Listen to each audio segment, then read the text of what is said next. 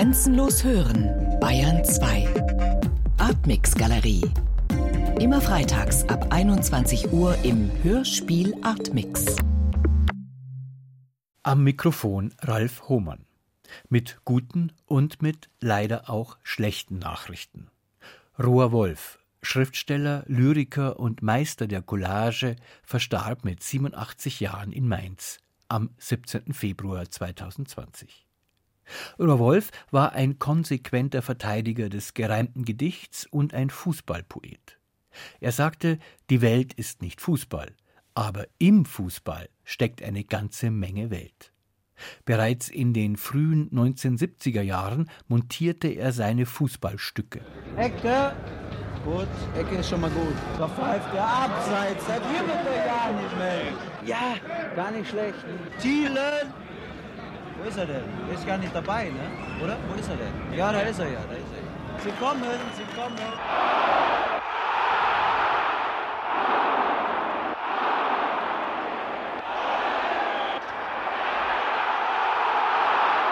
Das doch nicht die Möglichkeit da, Mensch, Galle. Das ist doch nicht wahr, sowas. Sag, irgendwelche Scheiße. Lauf doch, lauf, lauf, lauf, jawohl. Das langsame Erschlaffen der Kräfte. Hörspiel von Rohr Wolf und Jürgen Roth. Als Podcast im Hörspielpool unter hörspielpool.de und Programmänderung. Aus Anlass des Todes von Rohr Wolf sendet der Bayerische Rundfunk morgen, Samstag, 22. Februar auf Bayern 2 um 15.05 Uhr zwei Hörspiele von Rohr Wolf. Neben das langsame Erschlaffen der Kräfte von 2006 auch den Klassiker, die Radioballade von Rohrwolf, Leben und Tod des Kornettisten Big Spiderbecke aus Nordamerika.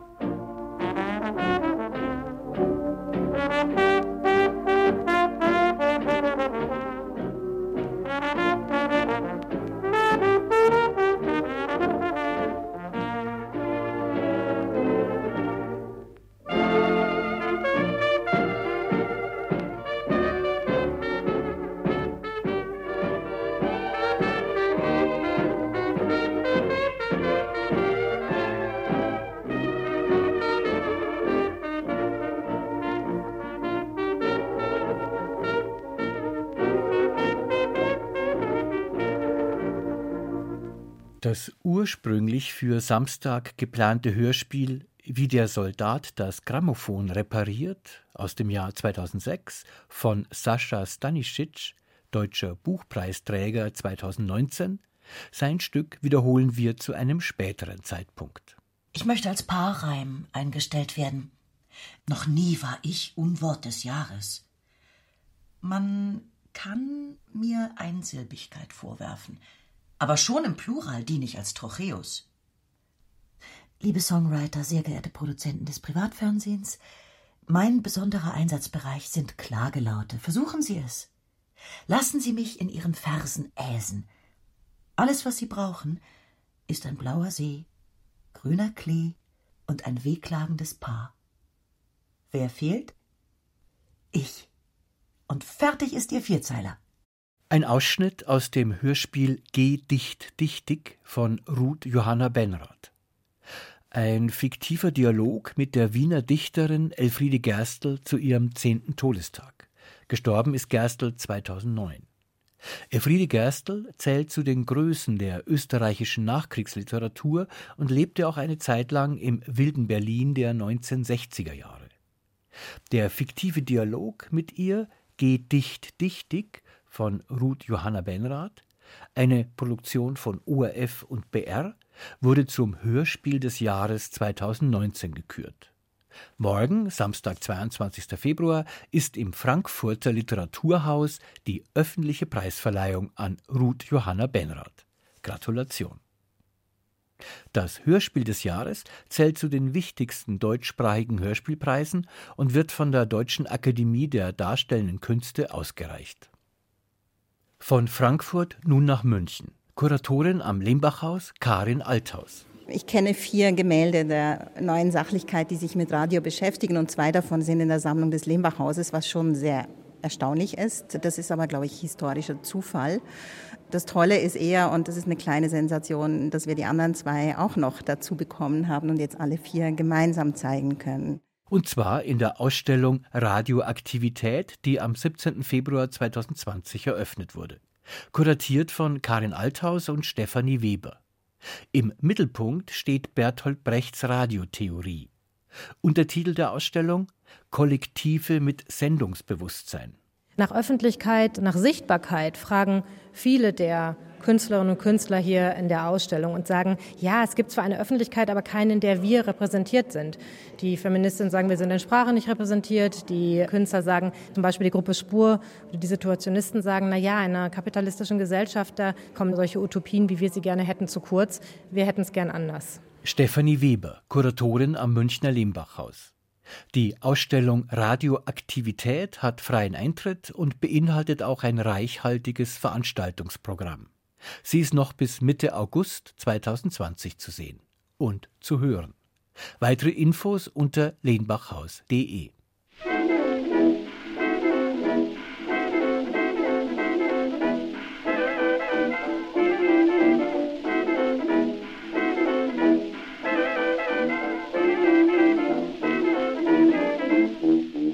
Bleiben wir hier im Hörspiel Artmix noch bei aktuellen Ausstellungen, die sich mit Medien und Medienkunst befassen.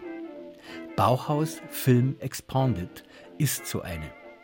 Im 100. Jubiläumsjahr des Bauhauses 2019 wurden eigentlich in großer Geste alle Themen durchexerziert. Architektur und Gestaltung sowieso, aber auch Hochschuldidaktik und Pädagogik. Und natürlich die Wirkungsforschung. Fast unbemerkt geblieben ist der Film.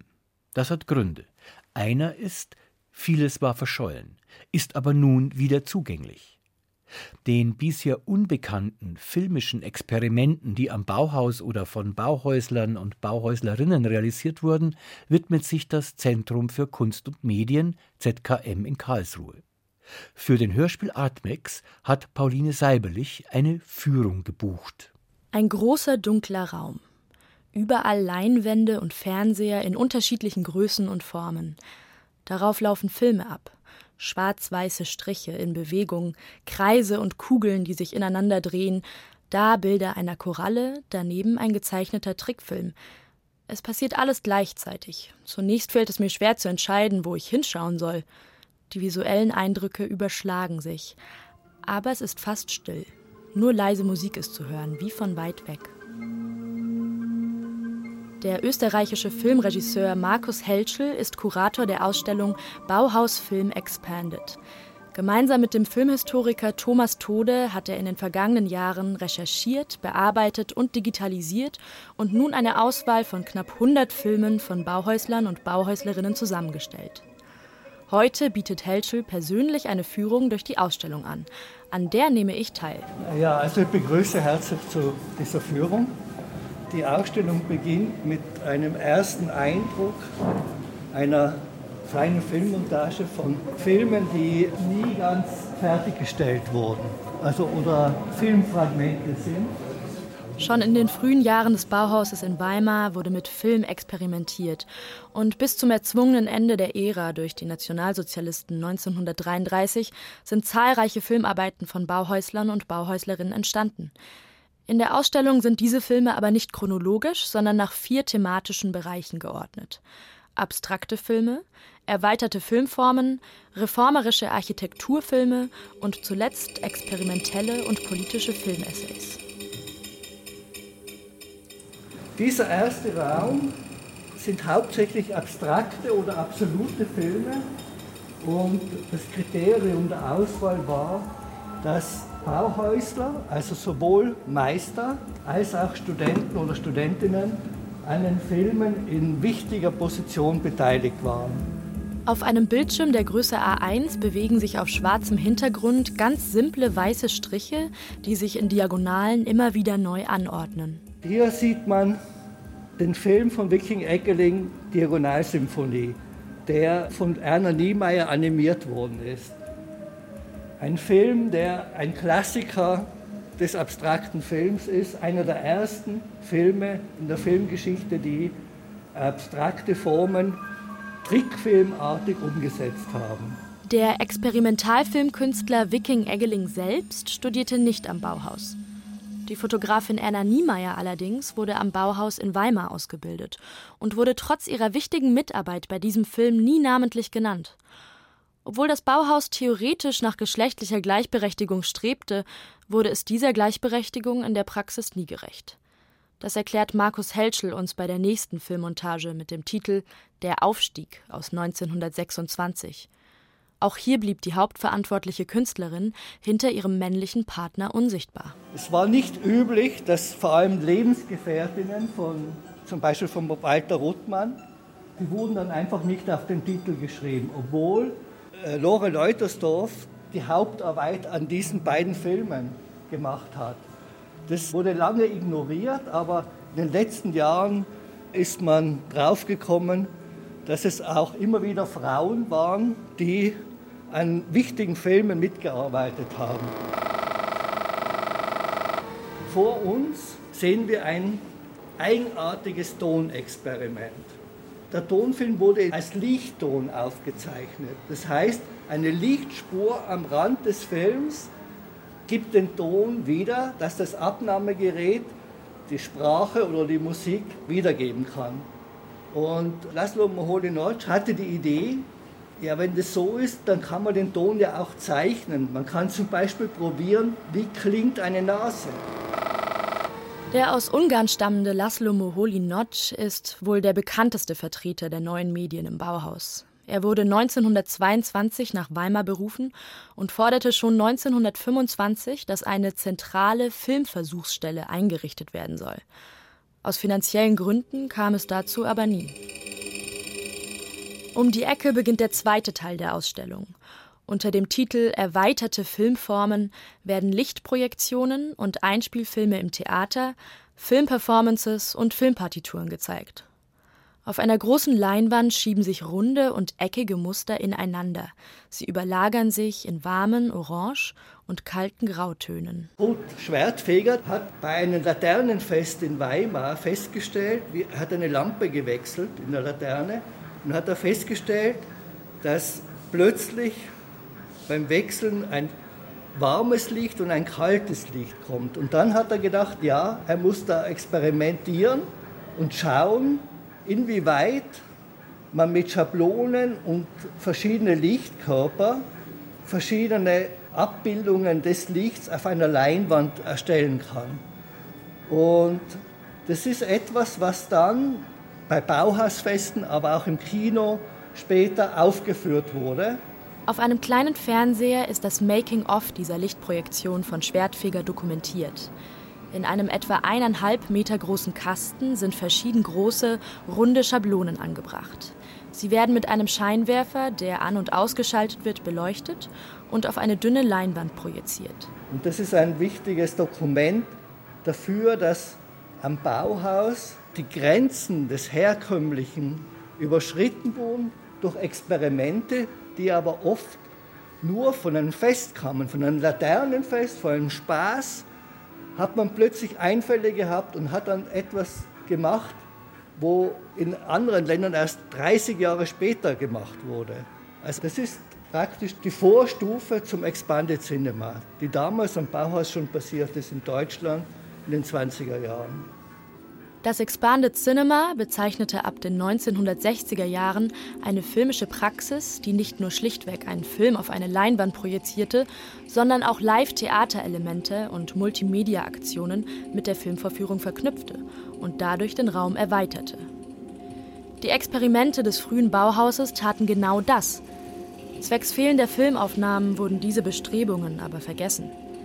In den 60er Jahren wurden also Ideen als Neuheiten gefeiert, die im Bauhaus schon 40 Jahre zuvor praktiziert wurden.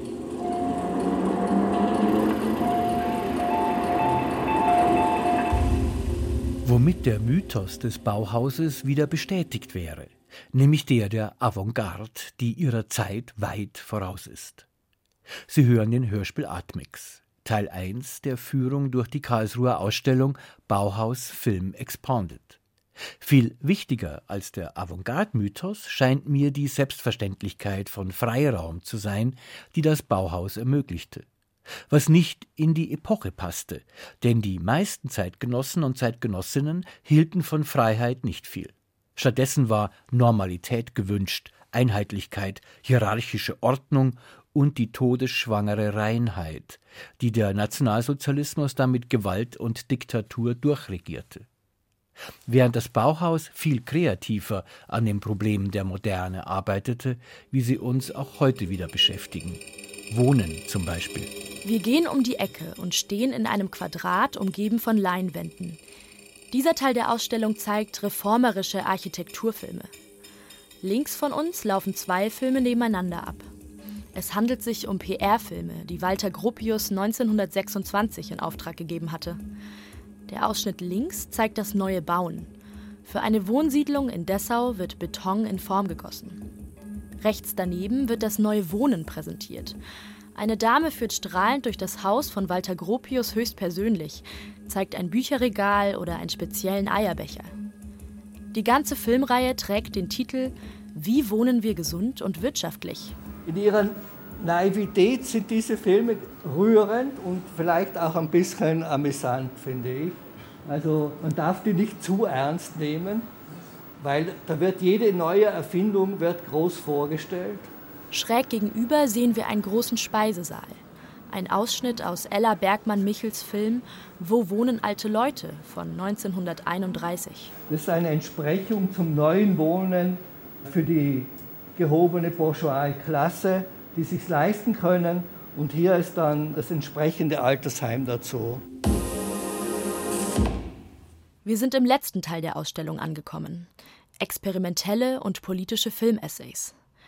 Wir betrachten einen Film von Laszlo Moholy-Nagy aus dem Jahre 1932. Dieser Film heißt äh, Großstadtzigeuner, also damaliger Titel. Heute würde man Roma oder Sinti sagen. Und er zeigt, dass damals in Berlin Sinti und Roma lebten. Und der Film zeichnet sich dadurch aus, dass er sehr intim mit den Leuten umgeht. Also, dass er auch nicht irgendwie verurteilende Sachen macht, sondern er, er nähert sich ihnen an, aber auch nicht zu weit. Aber dann am Schluss des Filmes zeigt er ein Fest, wie musiziert wird, wie getanzt wird. Und das ist eben ein seltenes Dokument, weil heute gibt es diese Siedlungen in Berlin nicht mehr. Ah ja, fangen Sie an. Und genau in dem Moment, als die Kinder auf der Leinwand zu tanzen beginnen, ertönt plötzlich dazu passende Tanzmusik. Sie kommt aber von einem anderen Film, der direkt daneben läuft. Ein dadaistisches Werk von Hans Richter. Es porträtiert einen Zirkus. Da beide Filme nebeneinander abgespielt werden, erzeugen sie nun zusammen etwas Neues. Laut Kurator Markus Helschel geht so genau das Konzept der Ausstellung auf. Die Besucherinnen sollen neue Zusammenhänge zwischen unterschiedlichen Filmmaterialien herstellen können. Und auch wenn die Filme nicht chronologisch angeordnet sind, den Schluss machen trotzdem die dokumentarischen Werke, die zum Ende der Bauhausära gefilmt wurden. Hier sieht man noch einen Film von Ella Bergmann-Michel über Händler in Frankfurt, die ohne Bewilligung auf den Straßen Handel treiben. Ihr nächster Film auf der rechten Seite zeigt die Situation in Frankfurt vor der letzten Wahl, der letzte freie Wahl in Deutschland. Hier sieht man auch, wie die SA den öffentlichen Raum erobert und für sich in Beschlag nimmt. Die Politik findet auf der Straße statt und Ella Bergmann-Michel, die diesen Film gedreht hat, wurde festgenommen, als sie ein NSDAP-Parteilokal filmte. Auf Dokumentarfilm wurde also festgehalten, was unaufhaltsam voranschritt. Die Nazis griffen immer vehementer gegen das Bauhaus durch. Auf der anderen Seite des Raumes zeigt ein Film ähnliche Szenen aus Berlin. Peter Pevers dokumentierte den Alexanderplatz und wurde dabei festgenommen. Nur knapp entging er einer Anklage wegen Hochverrats. Und Ellen Auerbach befindet sich zu dieser Zeit auf einem Schiff nach Palästina, das in Marseille abfährt. Und auf diesen Aufnahmen ist zu sehen, also die Schiffsreise von Marseille nach Palästina. Die Fotografin Ellen Auerbach stammte aus Karlsruhe und studierte am Bauhaus in Dessau. Von ihr gibt es vier überlieferte Filme. Ellen Auerbach geht ins Exil, kann sich retten nach Palästina und kriegt dann den Auftrag, einen Film zu machen über Tel Aviv. Und Tel Aviv hat ja am meisten Bauhausbauten der ganzen Welt eigentlich. Und das ist das Ende ihrer Filmkarriere. Die Jüdin Ellen Auerbach konnte sich rechtzeitig nach Tel Aviv flüchten. Viele weitere Bauhäusler und Bauhäuslerinnen gingen ins Exil, führten Filmarbeiten von dort aus fort und verwirklichten in ihren späten Lebensjahren Filmprojekte, die sie schon in den 20er Jahren skizzierten. Zahlreiche andere Filmarbeiten aber wurden von den Nationalsozialisten vernichtet. Nichtsdestotrotz bleibt uns heute vom Bauhaus ein beachtliches filmisches Erbe. Viele Filme, die bis dato vergessen wurden oder verloren geglaubt waren, werden in Bauhaus Film Expanded erstmals gesammelt ausgestellt. Einige Filme können hier zum allerersten Mal in Europa gesehen werden. Andere wiederum werden endlich nach jahrelangem Irrtum in der richtigen Reihenfolge und Geschwindigkeit abgespielt. Durch die multiplen Projektionen werden die Filme außerdem miteinander verknüpft und neue Zusammenhänge werden denkbar. Zu guter Letzt wird den Frauen hinter der Kamera zum ersten Mal die Aufmerksamkeit geschenkt, die sie schon immer verdient hätten. Na gut, dann bedanke ich mich. Vielen Dank. Und War sehr interessant. Pauline Seiberlich hat für Sie an der Kuratorenführung durch die Ausstellung im Zentrum für Kunst und Medien ZKM in Karlsruhe teilgenommen. Bauhaus Film Expanded ist noch bis Mitte Mai 2020 zu sehen und zu hören. Weitere Infos unter zkm.de. Kommen wir nun zu unserem heutigen Hörspiel. Übrigens eine Koproduktion des Bayerischen Rundfunks mit dem ZKM. Cosmo Koloss, eine Tragikomödie über das Klima und den Erdball. Damit setzen wir unsere Hörspielreihe fort, Every Day for Future. 2013, also lange vor Fridays for Future, hat der französische Wissenschaftsphilosoph Bruno Latour Cosmo Koloss in Szene gesetzt. Er ließ den wissenschaftlichen Text hinter sich, weil Wissen, wissen wir's, dass wir einer selbstgemachten Klimakatastrophe entgegengehen. Nur das Handeln klappt nicht. Bruno Latour Well, I'm not sure because in the case of a ecological crisis, which I try to put on the stage, it's very difficult to instruct. Ich bin mir da nicht sicher. Denn im Hinblick auf die ökologische Krise, die ich auf die Bühne zu bringen versucht habe, ist es sehr schwierig, jemanden zu unterweisen. Denn wir verfügen über diese Kenntnisse. Wir sind bereits gut unterrichtet.